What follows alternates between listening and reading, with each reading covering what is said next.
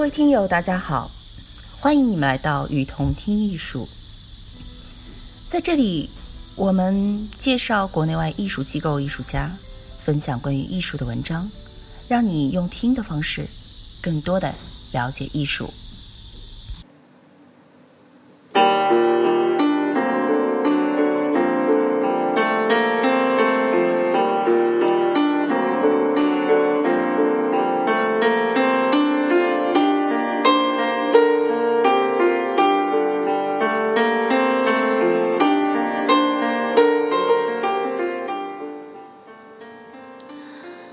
听众，大家好，欢迎收听与同听艺术。今天要和大家分享的是来自乔治·奥尔威《1984》节选。思想罪是其他一切罪行的根源。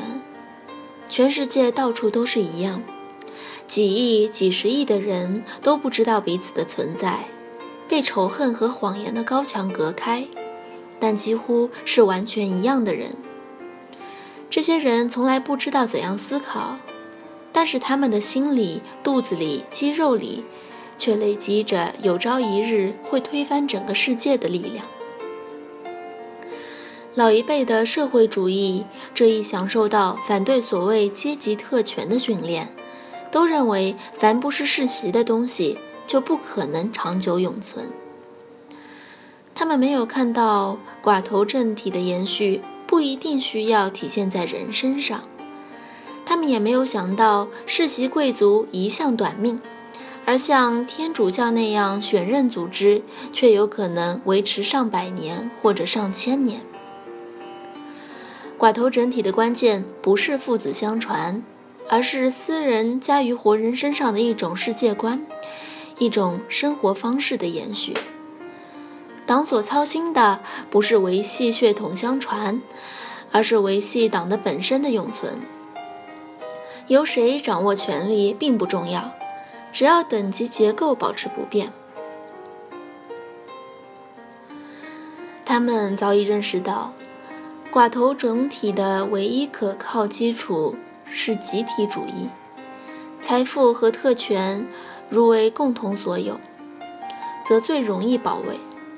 在本世纪中叶出现的所谓取消私有制，实质上意味着把菜场集中到一批人手中。不同的实质，新主人是一个集团，而不是个人。如果说思想会腐蚀语言的话，那么语言也会腐蚀思想。他觉得迟早有一天，党会宣布二加二等于五。到那时候，就算你明知道那个那是个错误，还得把它当成真理信奉。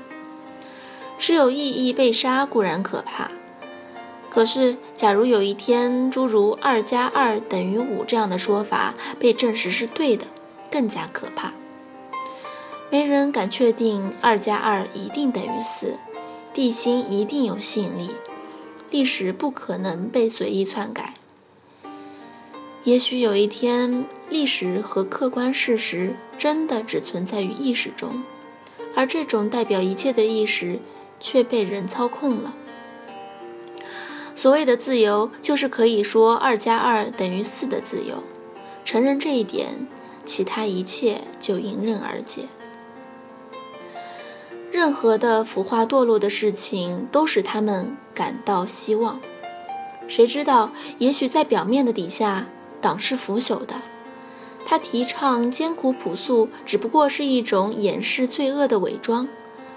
如果他能使他们都传染上麻风或者梅毒，他一定十分乐意这么做。凡是能够腐化、削弱、破坏的事情，他都乐意做。我们这个世界里，所谓进步，就是朝向越来越多痛苦的进步。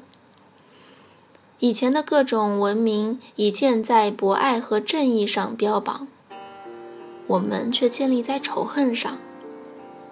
在我们的世界里，除了恐惧、狂怒、得意、自贬以外，没有别的感情，其他一切都会被摧毁。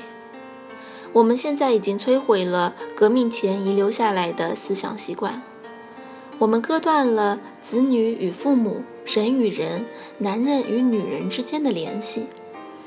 没有人再敢信任妻子、儿女、朋友，而且在将来不再有妻子或者朋友。子女一生下来就要脱离母亲。升职的事情就弄得像发配证件一样，成为一年一度的手续形式。我们的神经学家正在研究这个问题。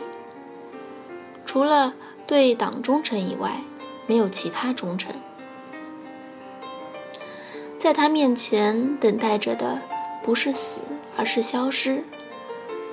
日记会化为灰烬，而他自己会化为乌有。只有思想警察会读他写的东西，然后把他们从存在中的记忆中消除。你自己，甚至在一张纸上写的一句匿名的话，尚且没有痕迹停留。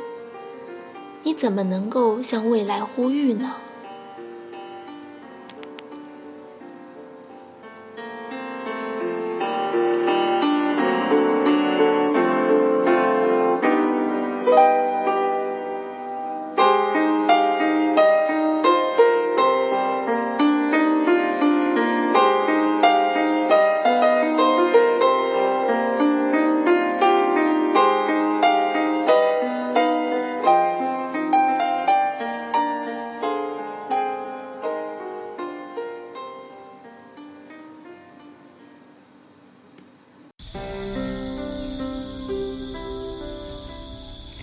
感谢您的收听，欢迎大家多提宝贵意见，并且来我们与同听艺术同名的微信和微博留言哦。